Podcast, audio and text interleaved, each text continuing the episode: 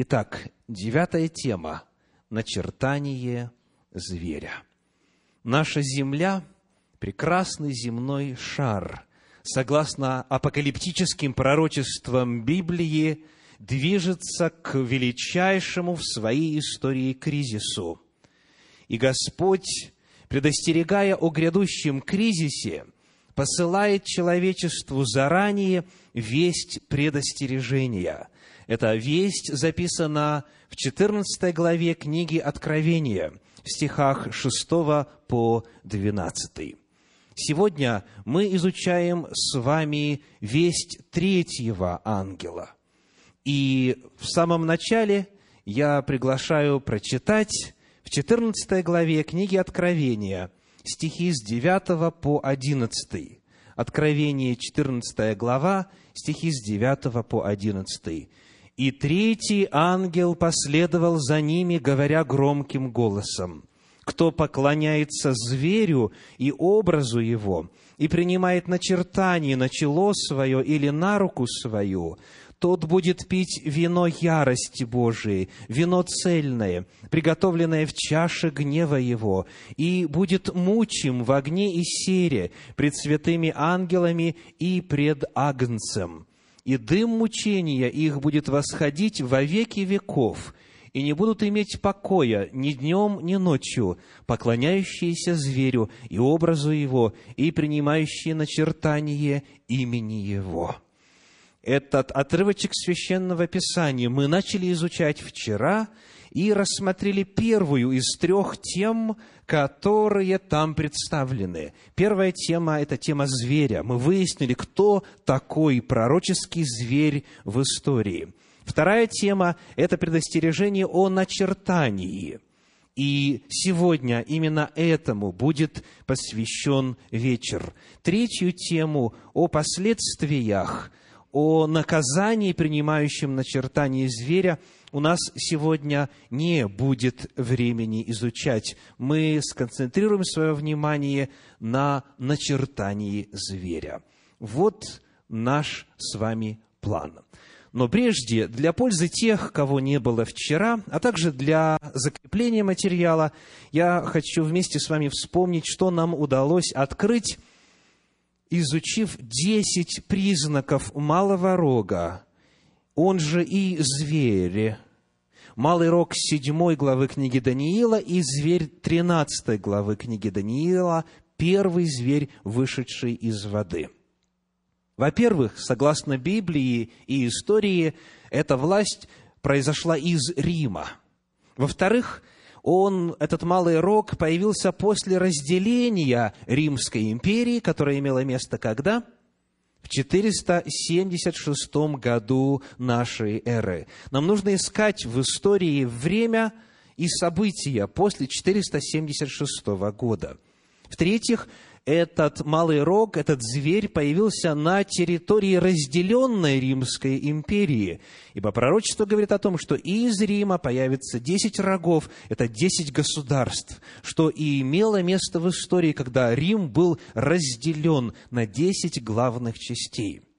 В-четвертых, мы выяснили, что это сила, которая названо так. Он, этот рог, был отличен от других рогов, и в нем были уста и глаза. Это не просто политическая сила, как все предыдущие звери и рога. Это религиозно-политическая сила. Она разительно отличалась от всех предыдущих. Наконец, пятый пункт отождествления на этом слайде представлен так. Поначалу он был каким? Малый рог. А потом сказано по виду стал больше прежних. Это путь в истории от незначительности в политическом плане до величия. Он стал больше всех государств Европы, которые представляют собой осколки древней Римской империи – Далее, шестой пункт отождествления, который мы узнали вчера, это то, что эта власть, этот малый рог, этот зверь завоевал и уничтожил три царства разделенного Рима. Сказано, три корня, три рога с корнем исторгнуты были перед ним. И мы смотря на современные государства Европы, которые произошли из тех варварских племен, завоевавших Рим, выяснили, что все они до сих пор существуют. И франки, и англосаксы, и алиманы, и суевы, за исключением трех. Три племени, три народа, три царства, вандалы, герулы и остготы исчезли с лица земли, потому что некто их искоренил.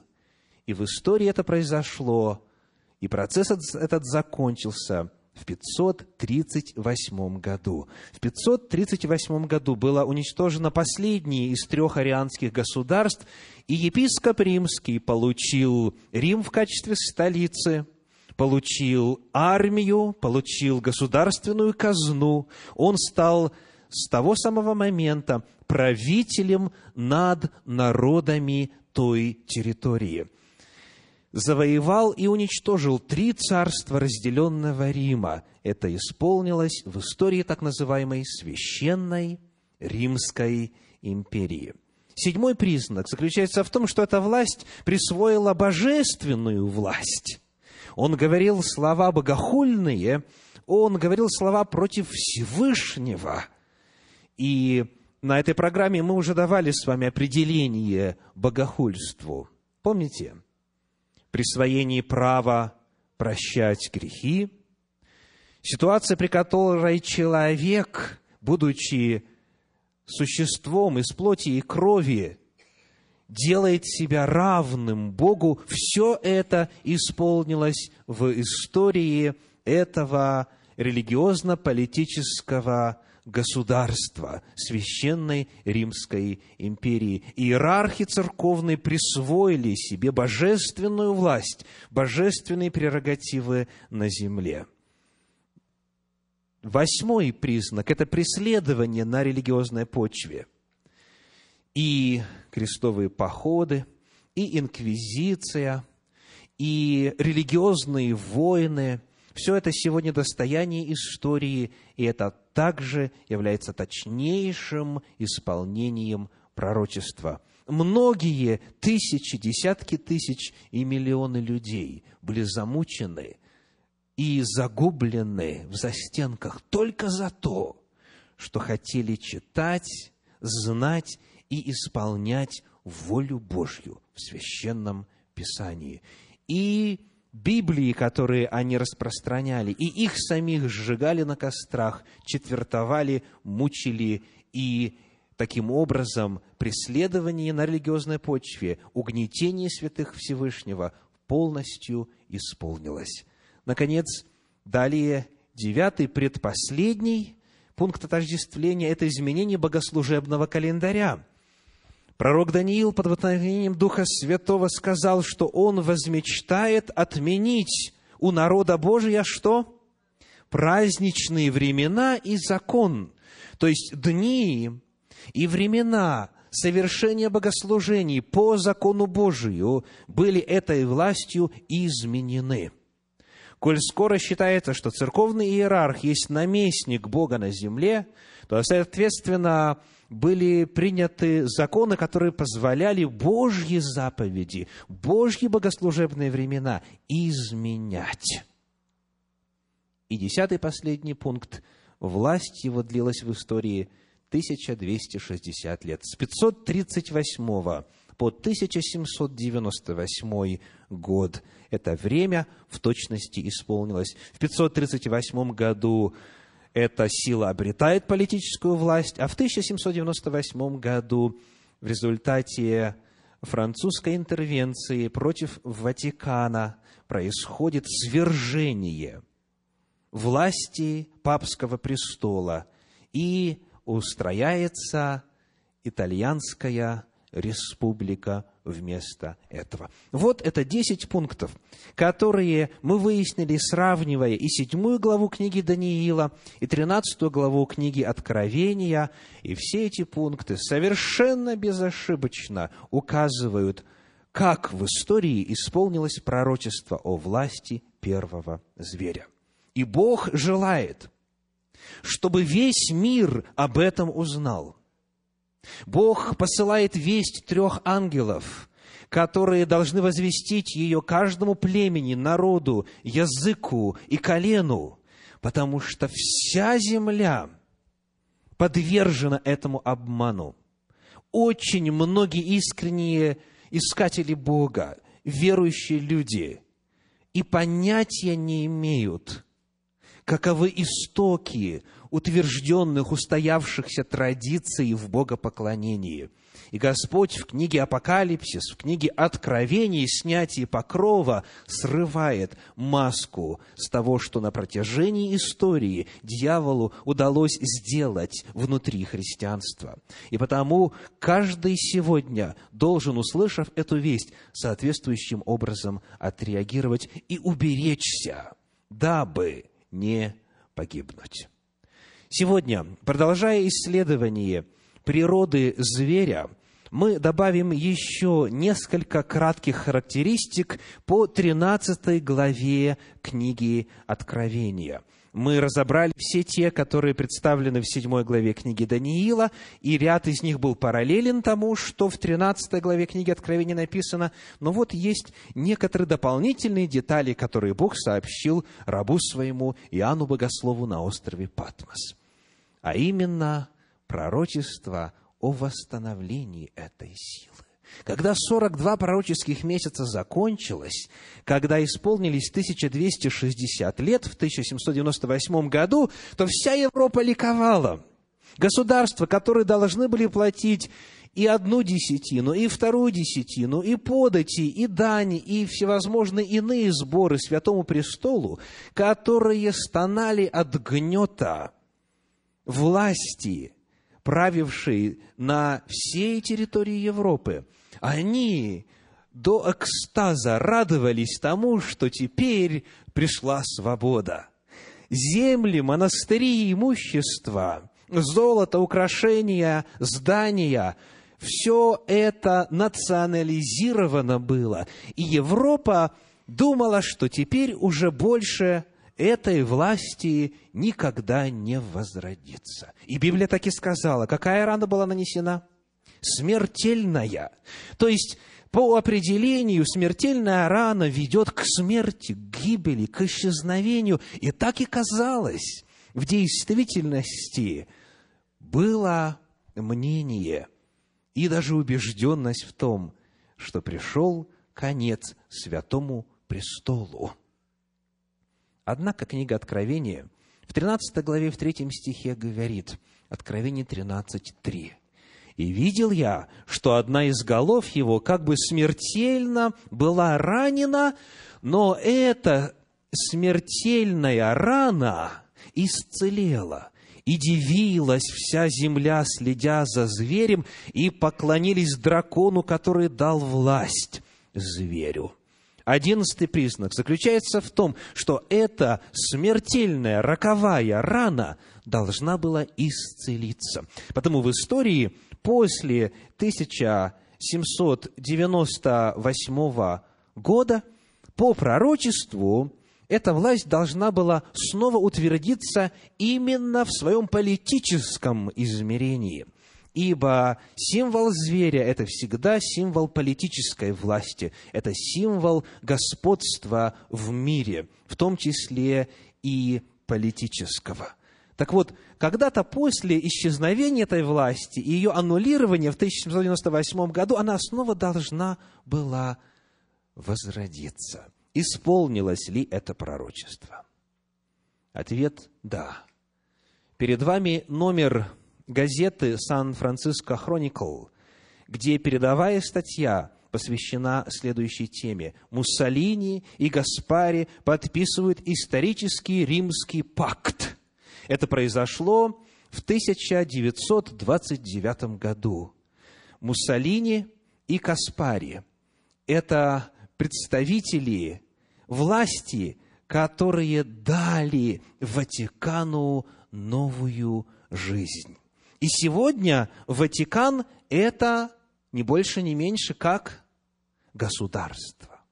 Это государство. Это не просто резиденция духовного лица, как можно было бы ожидать. это государство. Читаем из энциклопедического словаря «Всемирная история».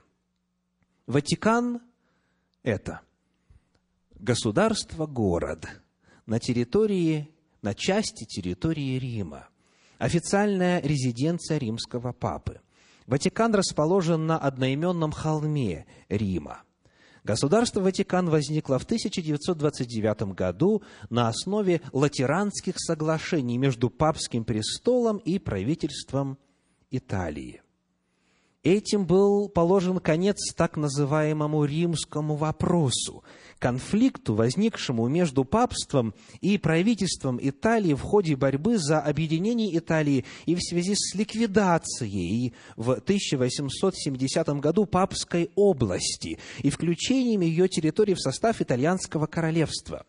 То есть генерал Бертье – представитель Наполеона Бонапарта свергнул папу в 1798 году, и через два года соответствующие структурные изменения были инициированы уже и на уровне итальянского королевства. То есть с того времени этот вопрос висел, потому что духовное лицо лишилось своего престола, своей резиденции, а как сила, как власть продолжала существовать в духовном мире, в религиозном измерении. Дальше энциклопедия пишет. Территория Ватикана 0,44 квадратных километра. Это самое маленькое государство на Земле. Мизерное государство по территории. Население около одной тысячи человек. Из них подданных Ватикана около 700 человек. В государстве Ватикан верховным э, сувереном является глава католической церкви Папа Римский. Таким образом, это духовное лицо является главой государства. То, что было во времена Средневековья, когда папа обладал и религиозной, и политической властью, в 1929 году было восстановлено. У Ватикана есть свои представительства, свои послы, у а, множество народов нашей земли. То есть к Ватикану относятся как к государству, хотя, конечно же, если говорить о нем в сравнении с другими, то государства этого и нет почти, за исключением известной территории, о которой мы только что прочитали. Итак, одиннадцатый признак каков? Восстановление. Восстановление из, казалось бы, пепла небытия. И это в точности исполнилось в истории. Двенадцатый признак по тринадцатой главе книги Откровения, признак этого зверя – это его начертание – это один из определяющих признаков, помогающих нам увидеть, о ком идет речь. Начертание зверя представлено в 13 главе книги Откровения следующими словами. Читаем стихи 16 по 18. 16 по 18.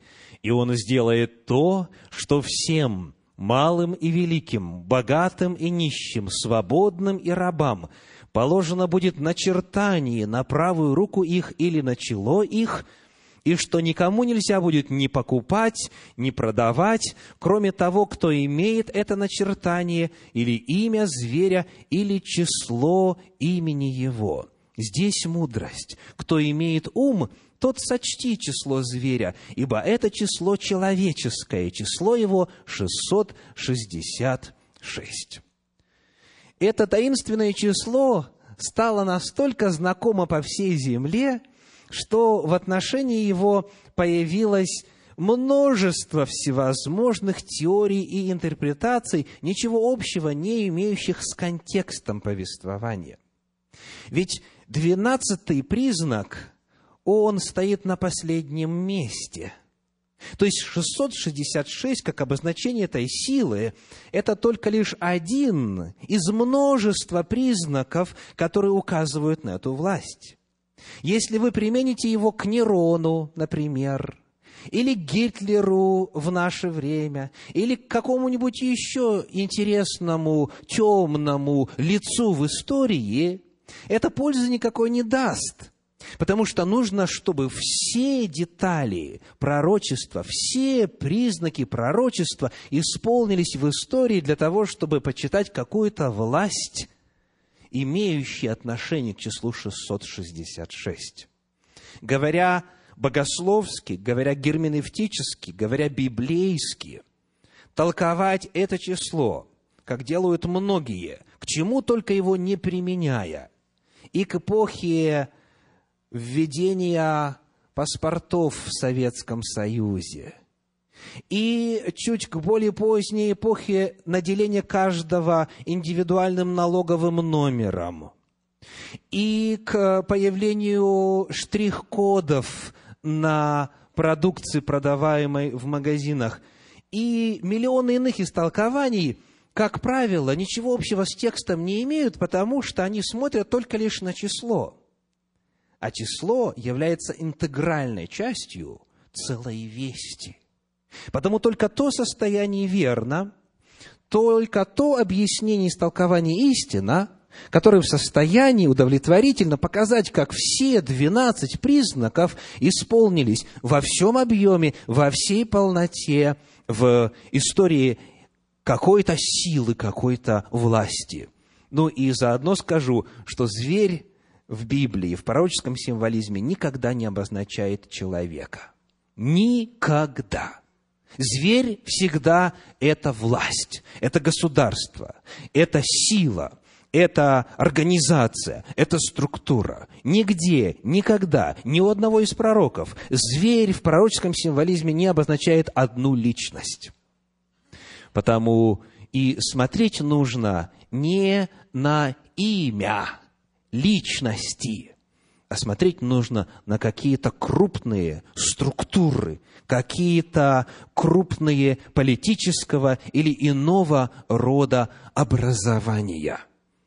Ну что ж, Смотря на то, как это представлено в тексте 13 главы книги Откровения, мы должны, во-первых, сделать следующее наблюдение. Давайте снова глянем на текст, на 17 стих 13 главы, 17 стих, «И что никому нельзя будет ни покупать, ни продавать, кроме того, кто имеет это начертание, или имя зверя, или число имени его». Что свидетельствуют, о чем заявляют вот именно такие слова. Это, или это, или это. О чем это свидетельствует? О тождестве этих понятий то есть, если у кого есть начертание или имя зверя, или число имени его, то у того есть указанные ограничения с точки зрения стараний зверя. То есть, никому нельзя будет ни покупать, ни продавать, кроме того, кто имеет или то, или то, или то. Соответственно, начертание ли, имя ли зверя, или число имени его – это все одно и то же – это тождественные, равнозначные понятия. И если мы это с вами помним, это очень сильно нам поможет в истолковании этого понятия. Далее, имя его перед этим уже упоминалось. Не с точки зрения звучания или буквенного эквивалента, а с точки зрения сути. В первом стихе написано, Откровение 13.1, и стал я на песке морском, и увидел выходящего из моря зверя с семью головами и десятью рогами. На рогах его было десять диадим, а на головах его имена богохульные.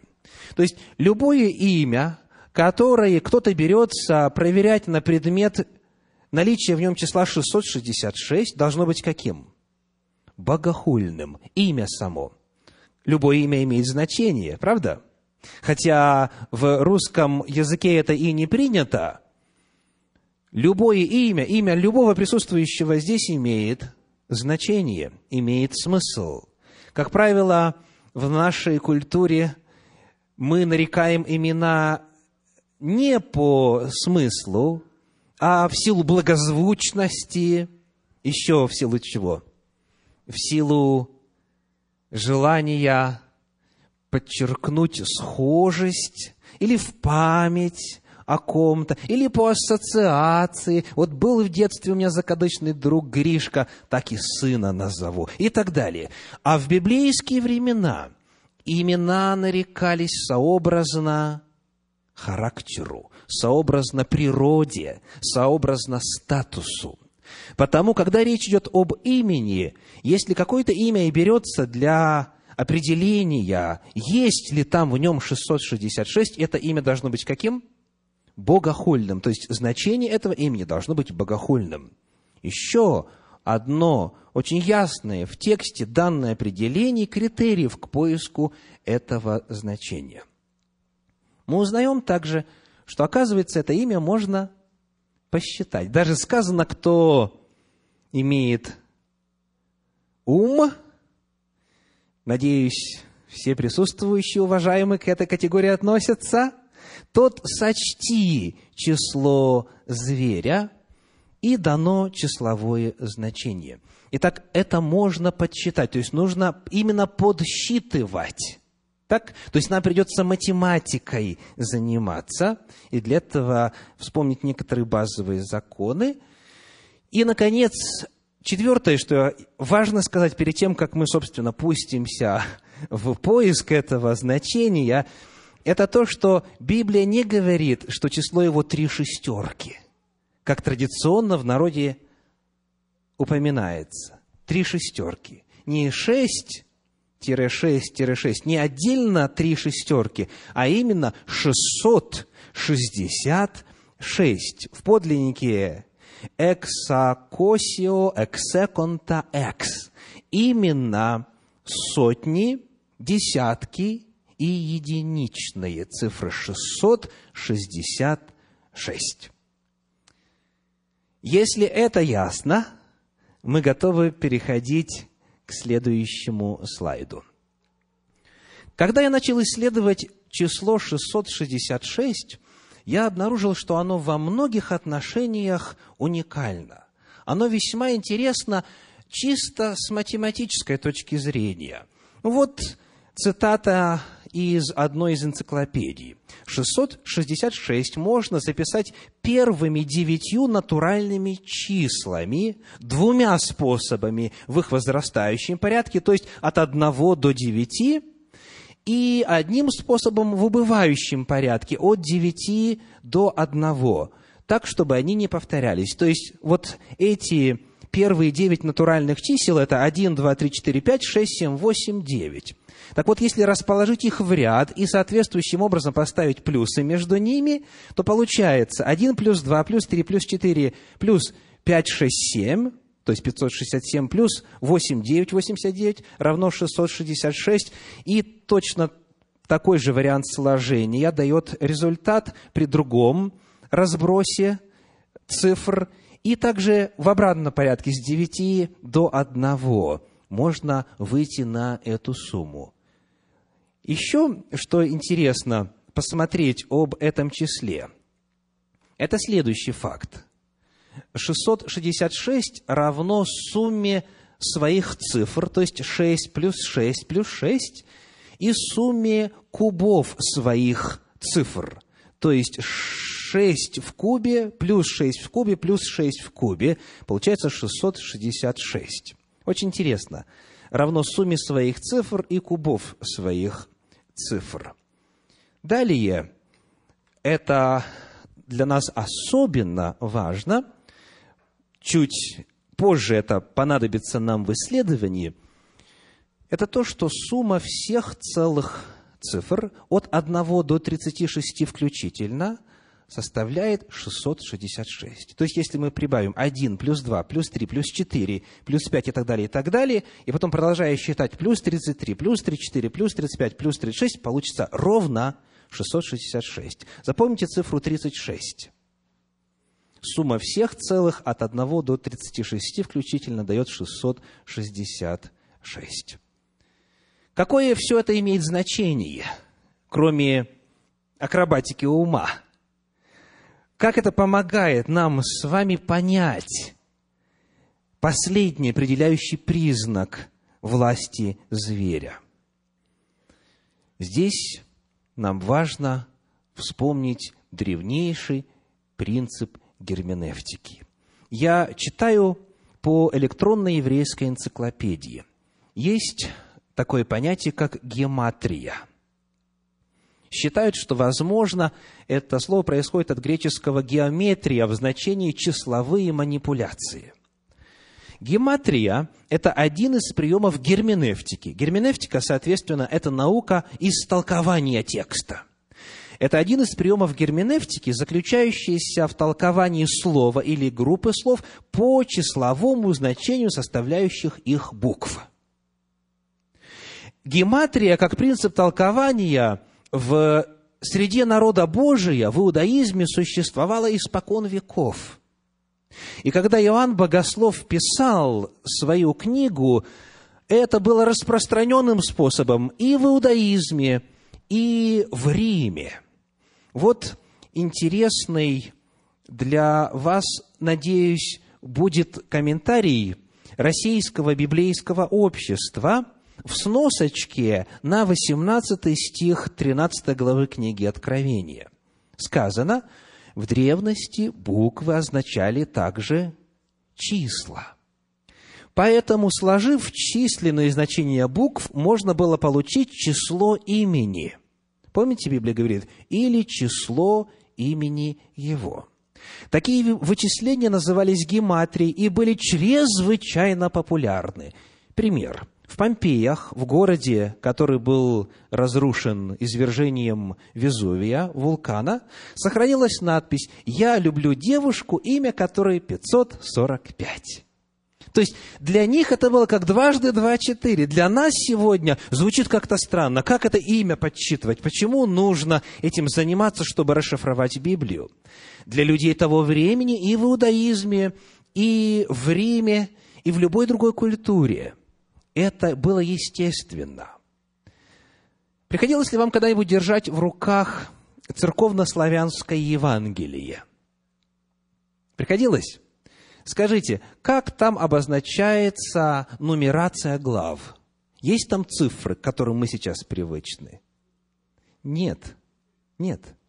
Там цифры с использованием алфавита. То есть, те же значки, которые используются для передачи звуков и слов, они же используются для обозначения глав – какой бы вы язык ни взяли, еврейский, греческий, латинский, русский, буквы служили в качестве цифр. То есть у буквы есть и свое цифровое значение.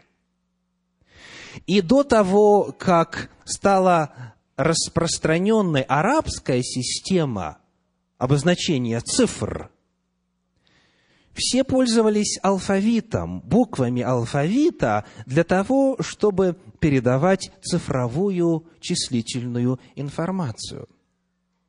В этом отношении мне вспоминается одна забавная история, когда на пункте приема телеграмма одна женщина спрашивает,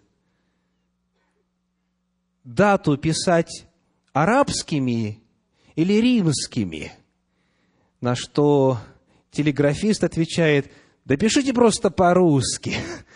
Мы даже и забыли, что привычные нам цифры арабского происхождения. Есть арабские цифры и римские, которые сегодня в ходу в западном обществе. Но важно помнить, я вновь читаю комментарий Российского библейского общества, что в древности буквы означали также числа – и потому гематрия – это наука, которая подсчитывает числовое значение слов. И это делается очень легко. Повторюсь, это был распространеннейший пример герменевтики в древности. Теперь, когда мы с вами делаем следующий шаг в исследовании, давайте познакомимся с латинскими цифрами. Их всего семь – очень легко запомнить. Некоторые из них, по крайней мере начальные, вам довольно хорошо знакомы. Итак, единица обозначается буквой «И», палочка. Пять обозначается буквой «В», «Ви» по-английски. Десять обозначается буквой X. И вот эти три нам знакомы, правда? Поскольку мы их видим на циферблате, если у вас часы с римскими обозначениями, с римскими цифрами. Дальше не так широко распространена информация. 50 обозначается буквой L, 100 буквой C, или по-русски выглядит как S, 500 буквой D, D, и 1000 буквой M. 1000 буквой M. Вот и все цифры, больше не нужно. То есть, например, если вам нужно 3 написать, какие цифры вы используете? Три палочки, три единички. А если нужно написать, скажем, 4, то палочка и 5. Если палочка перед пятеркой, значит, идет на уменьшение. Если а после, значит, на увеличение. Точно так же с десятками, с пятидесятью, сотней и так далее. То есть, вот эта система счета. Давайте теперь посчитаем, что получится, если сложить первые шесть букв латинских цифр. 1 плюс 5 плюс 10 плюс 50 плюс 100 плюс 500. Сколько получается? Сколько? Ну, конечно, 666. То есть, когда мы доходим до числа 666, нам еще пока седьмая цифра не нужна, потому что это меньше тысячи. Мы обходимся шестью цифрами или шестью буквами. Запомните также это для информации. Ну, теперь в качестве иллюстрации. Вы уже знаете принцип гематрии, вы знаете, каким образом работает система счета. И коль скоро у нас всего семь цифр, которые используют семь букв латинского алфавита, то, соответственно, каково числовое значение всех прочих букв? Ноль.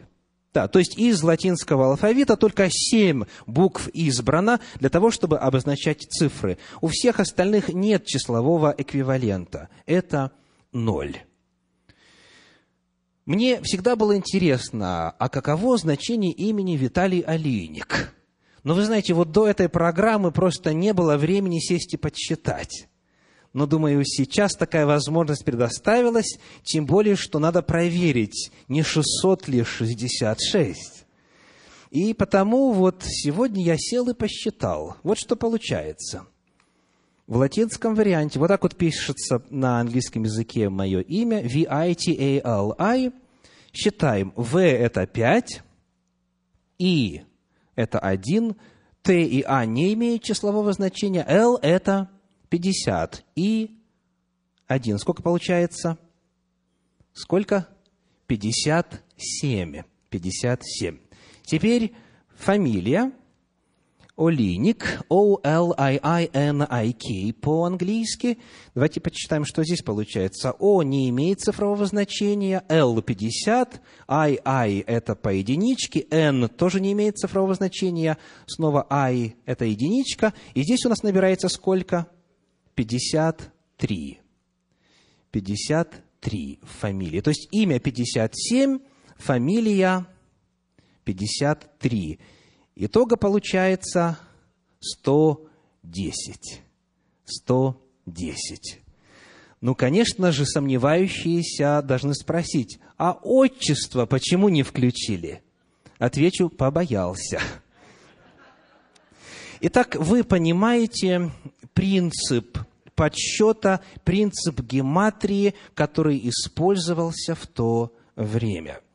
Потому теперь мы применим эти наши с вами навыки к исследованию одного богохульного титула, которым обозначался папский престол и иерархии церкви в истории – мы упоминали уже на этой программе, что на протяжении истории глава церкви, глава Святого Престола использовал разные титулы. Сегодня официальный титул Папы Римского – это «Викариус Христи», то есть заместитель или наместник Христа на земле, вместо Христа на земле.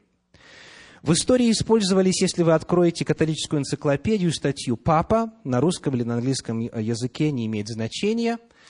вы увидите, что использовались и такие титулы, как «наместник Бога», и в том числе «наместник Сына Божия». И вот это как раз у вас на экране. Викариус, наместник Филии, сына Деи, Бога. Викариус Фили Деи. Когда мы подсчитываем числовое значение, нам прежде нужно удостовериться в том, что мы имеем дело с богохульным титулом. Скажите, богохульный ли это титул? Кто-либо может из людей замещать на земле Бога? Может ли кто-то быть наместником Сына Божия? Господь в Священном Писании неоднократно сообщает, начиная с первой заповеди, «Да не будет у тебя других богов перед лицом моим». Он сообщает о том, что всякий, кто присваивает себе божественные титулы и божественную власть, совершает богохульство. Потому наместник Сына Божия – это, вне всякого сомнения, богохульный титул. Будем считать. В – это пять. И – это один. С или С – это сто. А и R не имеют цифрового эквивалента. И – это один, и U – это пять. Почему U – это пять? Здесь здесь необходимо иметь определенные хотя бы навыки в знании истории развития латинской письменности. Вы можете на старых зданиях в Соединенных Штатах Америки, как правило, государственных зданиях, общественных зданиях, найти много надписей, где и буква «Ю» в английском языке – и буква «Ви» пишется как? Под углом. То есть буква «Ви» и буква «Ю» не различаются при написании. Когда, например, Исаак Ньютон писал свое толкование на книгу Даниила и книгу Откровения, и Бог чудным образом послал мне эту книгу, которую кто-то выбросил в мусор просто.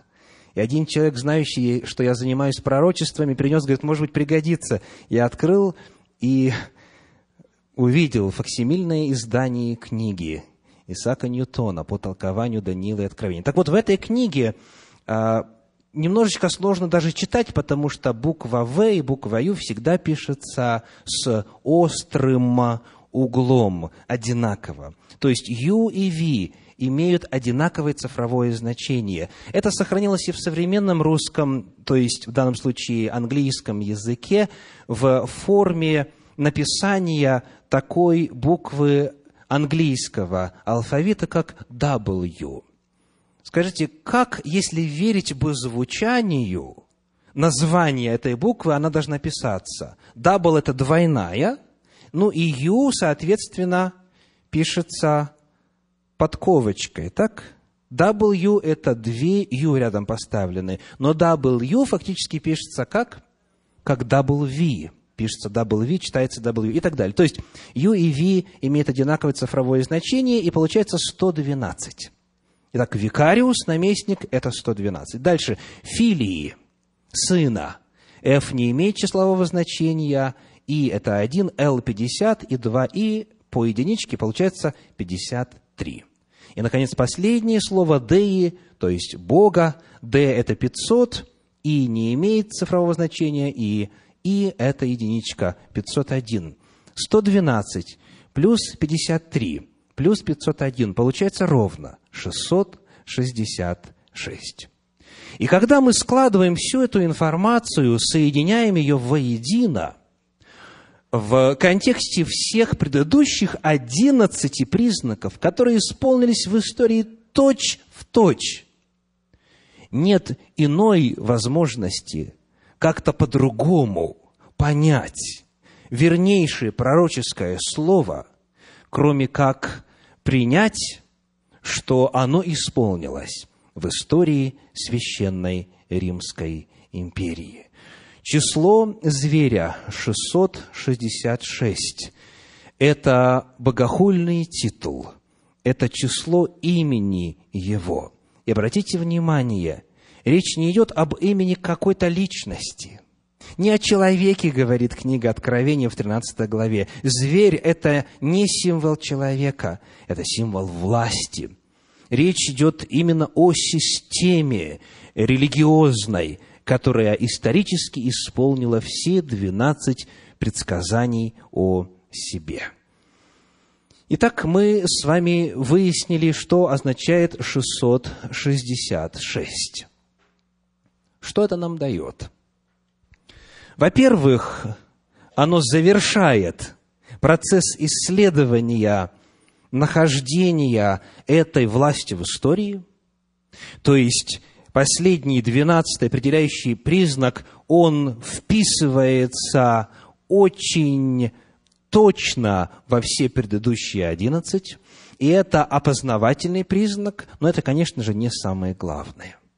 Хотя, к сожалению, большинство людей в современном религиозном мире именно на цифре зациклены, именно цифры боятся. Но мы должны помнить, давайте посмотрим снова на 17 стих 13 главы книги Откровения. Откровение 13, 17.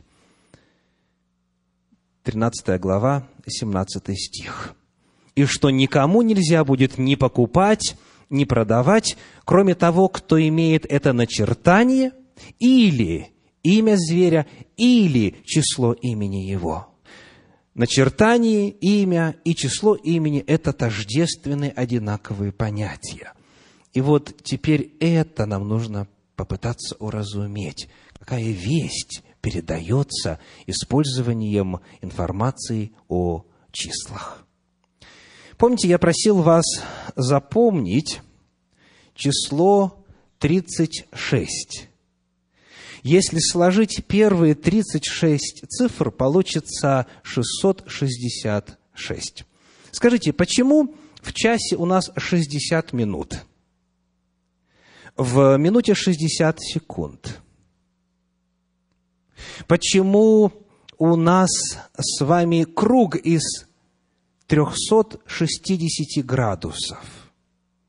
Откуда это все берется? Почему именно так? Ведь 100 было бы удобнее. Десятиричная система вроде бы удобнее, чем шестидесятиричная система. Ответ – шестидесятиричная система счета идет из Вавилона. Древний Вавилон, который напоил все народы вином своего блудодеяния, имеет определенные свои отличительные характеристики. И число 6, просто как число, или с нулями, или все, что связано с этой цифрой, в данном случае число 36, 360 и так далее, все это родом оттуда. Потому всякий, кто изучает значение этого числа зверя, сразу же должен увидеть указание на древний Вавилон. Я приведу несколько примеров. Ну, во-первых, из Священного Писания. Книга Даниила, третья глава, рассказывает нам о том, как царь Навуходоносор построил золотого истукана. Он построил его в качестве вызова небесному Богу и его откровению о развитии истории – во второй главе книги Даниила описывается, как Бог послал царю Навуходоносору сон. И в этом сне только голова была из золота, а потом серебряные руки и грудь, бедра и чрево медное, голени железные и ступни из смешанной глины и железа. И Господь при помощи пророка своего Даниила объяснил монарху величайшей империи древности, что после тебя восстанет другое царство, и потом третье, и потом четвертое, и так далее. Но монарх не хотел с этим мириться, и он взял и сделал из стукана целиком из золота – это был его вызов Богу и божественному откровению об истории. И вот когда мы читаем с вами об этом истукане, об этом образе, которому Навуходоносор повелел всем из всех областей своего царства поклоняться, мы находим следующее, Даниила 3 глава, Даниила 3 глава, первый стих, 3.1.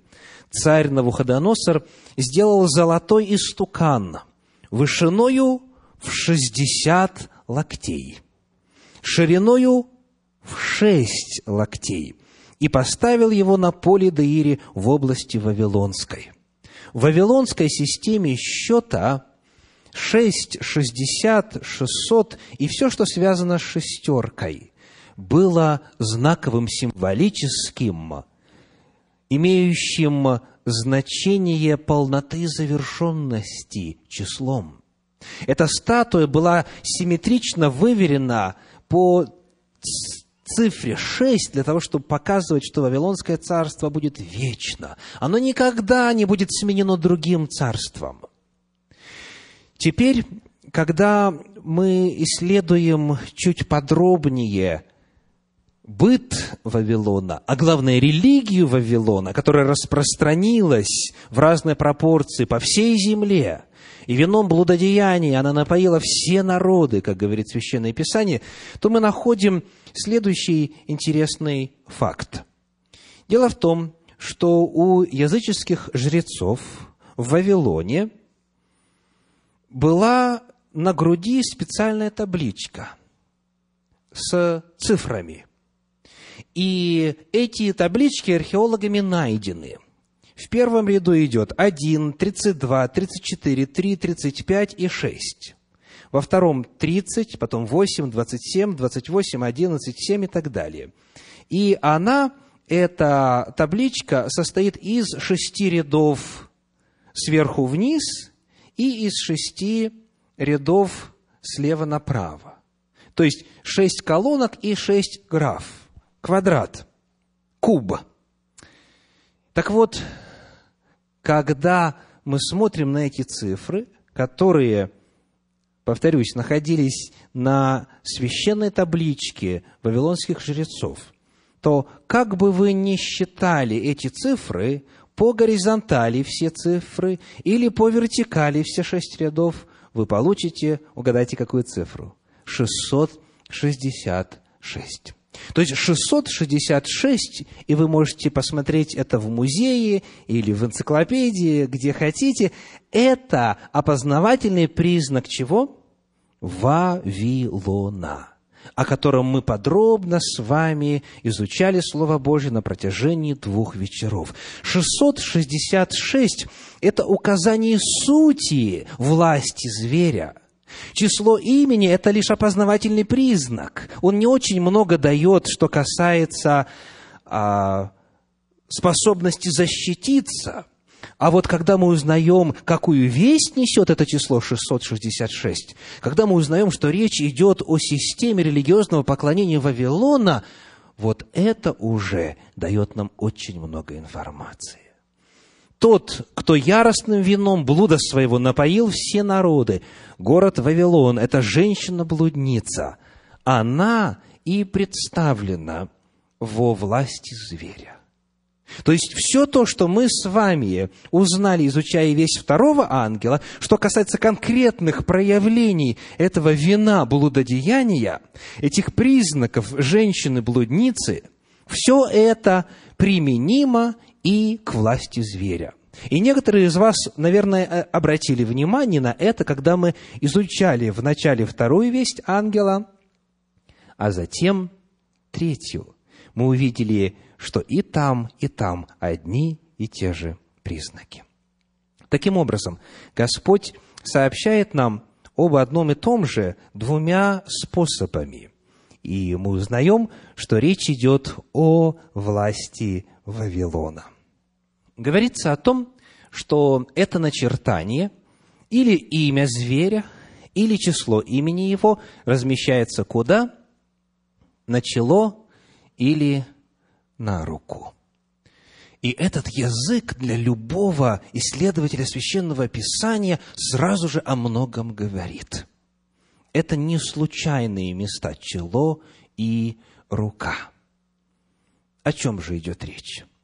Давайте позволим Священному Писанию самому себя истолковать. Я хочу пригласить вас открыть книгу «Исход», 13 главу, стихи 7 по 9. Книга «Исход», 13 глава, стихи 7 по 9. «И пресный хлеб должно есть семь дней, и не должно находиться у тебя квасного хлеба, и не должно находиться у тебя квасного во всех пределах твоих. И объявив тот, в день тот сыну твоему, говоря, это ради того, что Господь Бог сделал со мной, когда я вышел из Египта.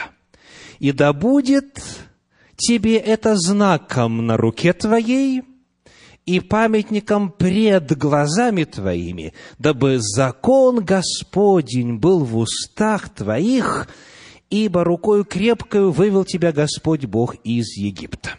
Здесь, во-первых, очень интересно прояснить фразу, в синодальном переводе сказано памятником пред глазами твоими. Пред – это где?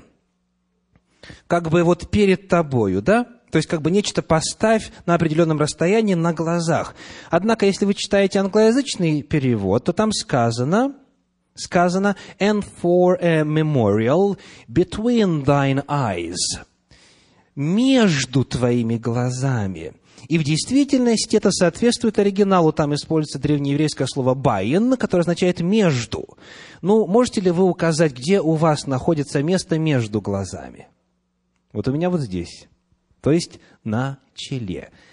Здесь используется знак, фраза «знак на руку» и знак на челе, памятник, память на чело. Для чего? Каков смысл этого? Дабы закон Господень был в устах твоих. То есть народ Божий был призван соблюдать праздник Пасхи – Здесь именно о нем идет речь. Для того, чтобы из года в год вспоминать спасительные Божьи деяния в их истории, в их прошлом. И это послушание закону Божию и соблюдение праздника в назначенное время, 14-го Ниссана, было чем? Знаком на руку и знаком начало. Следующее место, к которому мы обратимся, это здесь же, в 13 главе книги «Исход», стихи с 11 по 16. Исход 13 глава, стихи с 11 по 16. «И когда введет тебя Господь Бог твой в землю ханаанскую, как Он клялся тебе и отцам твоим, и даст ее тебе, отделяй Господу все мужеского пола, разверзающее ложесна, и все первородное из скота, какое у тебя будет мужеского пола, посвящай Господу. А всякого из ослов, разверзающего утробу, заменяй агнцем, а если не заменишь, выкупи его, и каждого первенца человеческого из сынов твоих выкупай. И когда после спросит тебя сын твой, говоря, что это, то скажи ему, рукою крепкою вывел нас Господь из Египта, из дома рабства – Ибо когда фараон упорствовал отпустить нас, Господь умертвил всех первенцев земли египетской, от первенства человеческого до первенца из скота. Посему я приношу в жертву Господу все, разверзающее ложесна мужеского пола, а всякого первенца из сынов моих выкупаю. И да будет это знаком на руке твоей, и вместо повязки над глазами твоими, ибо рукою крепкую Господь вывел нас из Египта. Снова у нас здесь говорится о знаке и на руке, и на челе. И вновь это связано с чем? с соблюдением Божьего закона. Когда ты будешь выполнять то, что я тебе повелеваю, это и будет знаком на челе и на руке. Книга Второзакония, шестая глава, прочитаем там первые восемь стихов, шестая глава, с первого по восьмой. Вот заповеди, постановления и законы, которым повелел Господь Бог ваш научить вас, чтобы вы поступали так в той земле, в которую вы идете, чтобы владеть ею дабы ты боялся Господа Бога твоего, и все постановления Его и заповеди Его, которые сегодня заповедую тебе, соблюдал ты и сыны твои, и сыны сынов твоих во все дни жизни твоей, дабы продлились дни твои». Итак, слушай, Израиль, и старайся исполнить это, чтобы тебе хорошо было, и чтобы ты весьма размножился, как Господь Бог отцов твоих говорил тебе, что Он даст. Тебе землю, где течет молоко и мед, Сии суть постановлений и законы, которые заповедал Господь Бог сынам Израилевым в пустыне по исшествии их из земли египетской. Слушай, Израиль, Господь Бог наш, Господь един есть. И люби Господа Бога твоего всем сердцем твоим, и всей душою твоей, и всеми силами твоими. И да будут слова сии, которые я заповедую тебе сегодня в сердце твоем и в душе твоей, и внушай их детям твоим, и говори о них, сидя в доме твоем, идя дорогу, и ложась, и вставая, и навяжи их в знак на руку твою, и да будут они повязкою над глазами твоими. Снова у нас есть знак на руку и на чело. И вот здесь я хочу задать вам вопрос. Обратили ли вы внимание на то, как в этом отрывочке разделяются слова в сердце – в душе, внутри, и слова, которые нужно навязать на руку и на чело. Вы видите эту разницу? Я обращаю ваше внимание на, этого, на это, чтобы показать, что это не одно и то же. Сказано, пусть они будут там и там. И, соответственно, на основании этого стиха в иудаизме издревле это и совершается. Когда совершается молитва – тогда надевают филактерии. Филактерии – это слово греческое, означающее коробочки. А, кубической формы коробочки, где вот эти слова Торы на пергаменте записаны. И эта коробочка надевается на руку и одевается на чело. В иудаизме это понимается точно так же, как в Торе непосредственно. Скажите, какая тема у нас была в первых стихах, вплоть до сего? Закон, заповеди, постановления, уставы, определения и так далее. В иудаизме это понимается так, что когда человек навязывает на чело этот знак, он говорит о своем желании принимать умом своим, разумом своим, сердцем своим, внутренностью своею Божьи законы, а когда на руку навязывает, это знак того, что он хочет по этим законам жить. То есть, этот внешний знак, он идет дополнительно к внутреннему. Далее, об этом же читаем в 11 главе книги Второзакония, 18 стихе. Второзаконие 11, 18. 11 глава, стих 18. «Итак, положите сии слова мои в сердце ваше и в душу вашу одно место размещения, и навяжите их в знак на руку свою, и да будут они повязкою над глазами вашими». Еще два места размещения. То есть знак на руку и на чело – это призыв разместить поверх вот эти предметы, содержащие свиток с текстом священного писания, который идет прямо перед этими словами.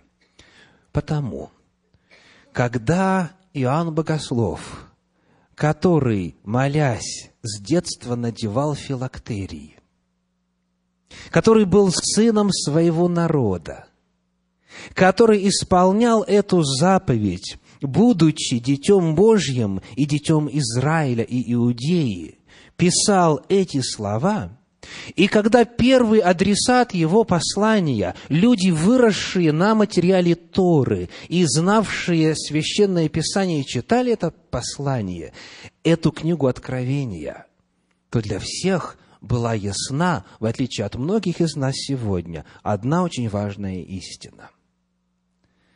Зверь пытается свой знак вместо Божьего знака разместить в сознании и в практику людей. Если Бог туда размещает что? Законы свои – все законы свои, благие и добрые, для счастья человеку данные, то это насмешка, это именно высмеивание священного для народа Божия обряда наложения филактерия во время молитвы. И это прямое заявление о том, что зверь выступает против законов Божьих. Зверь выступает против заповедей Господних. И потому для всякого читателя книги Откровения в тот период это было грозным предостережением. Не поклоняйтесь зверю. То есть, не соблюдайте его волю, не принимайте его лже, лжеучения, не поддавайтесь на его желание изменить богослужебный календарь. Не начинайте собираться в другое время. Не поддавайтесь обману изменения праздничного времени и закона. Главный вопрос здесь который поднимается в этом месте Священного Писания, это отношение верующего человека к Божьему закону. Есть Божий закон с определенными временами поклонения Богу, и есть человеческий закон, дьявольский закон, сатанинский закон. И между ними идет соперничество. И дьявол попытался свое измененное законодательство распространить по всей земле, и в отношении многих ему это, к сожалению, удалось. Вот какая главная весть передается рассказом о начертании на чело или на руку. Если мы теперь попытаемся еще более сузить этот вопрос и спросить, а можем ли мы какие-то конкретные заповеди назвать из закона Божия, которые ярчайшим образом попираются, то ответ – конечно. Но в этом нет большой нужды, потому что кто нарушает одну заповедь, говорит Иаков в своем послании, кто нарушил одну заповедь, нарушил весь закон. Потому нам нет необходимости сконцентрировать свое внимание и называть и вот эту заповедь нарушили, и вот эту, и вот эту. Главное – знать, каковы Божьи заповеди. Знать, к чему Господь нас призывает. Помнить, что книга Даниила предсказала о попытках изменения праздничного времени и закона. И держаться от этого дьявольского обмана подальше. Бог, установивший свой закон для блага и благословения человечества. В эпоху Нового Завета этот закон вписывает в сердце и разум и мысли новозаветного верующего. Пророчество о Новом Завете гласит так. Книга пророка Иеремии, 31 глава, стихи с 31 по 33. Иеремии, 33 глава, стихи с 31 по 33. «Вот наступают дни, — говорит Господь, — когда я заключу с Домом Израиля и с Домом Иуды Новый Завет, не такой завет, какой я заключил с отцами их в тот день, когда взял их за руку, чтобы вывести их из земли египетской. Тот завет мой они нарушили, хотя я оставался в союзе с ними, говорит Господь. Но вот завет, который я заключу с Домом Израилевым после тех дней, говорит Господь, вложу закон мой во внутренность их, и на сердцах их напишу его, и буду им Богом, а они будут моим народом. И когда пришел Спаситель наш Господь Иисус Христос, Он сказал, не думайте, что я пришел нарушить закон или пророков. И дальше в апостольских писаниях цитируется это пророчество Иеремии в восьмой и в десятой главах книги послания к евреям. 8 и 10 глава, где говорится о том, что Иисус Христос стал как раз-таки ходатаем этого завета, который исполнился во исполнении пророчества Иеремии. То есть Новый Завет, в отличие от того, как это многие сегодня понимают, это не устранение закона Божья, а наоборот, размещение всех благих Божьих заповедей так основательно в природу человека, что всякий рожденный свыше, всякий ведомый Духом Святым, всякий, кто живет по Духу, закону Божию обязательно покоряется – Соблюдение заповедей Божьих – это не законничество. Это признак верности Господу. Это признак любви Господу. «Если любите Меня, соблюдите Мои заповеди», – сказал Господь. Когда вы встречаете человека, который говорит о незыблемости, о нерушимости закона Божия, пожалуйста, не подозревайте его в том, а, что он остался в ветхозаветной эпохе. Потому что пророчество гласит, и подтверждение исполнения его записано в апостольских писаниях, что Дух Святой, который в свое время дал закон Божий, вдохновлял Божьих рабов-пророков, он в новозаветную эпоху, об этом говорится во втором послании Коринфянам в третьей главе, он вписывает свой закон в сердца верующих, на плотяные скрижали сердца – духовный человек, верующий человек, возрожденный человек, силою Духа Святого может соблюдать закон Божий.